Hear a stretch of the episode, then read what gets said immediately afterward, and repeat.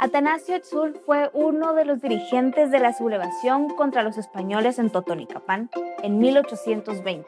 En 1813, al enterarse del contenido de la Constitución de Cádiz, que otorgaba a los indígenas los mismos derechos que a españoles y ladinos, escribieron al rey para agradecérselo y para celebrar la nueva constitución. Se visitó a la española y a los demás líderes de la rebelión lo reconocieron como reyes.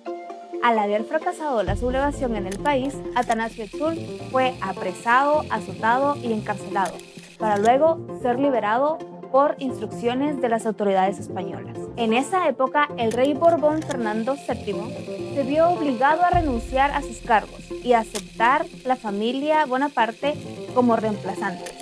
El hermano de Napoleón fue José Bonaparte. Fue el primer rey Bonaparte de España y ocupó la corona española hasta 1813.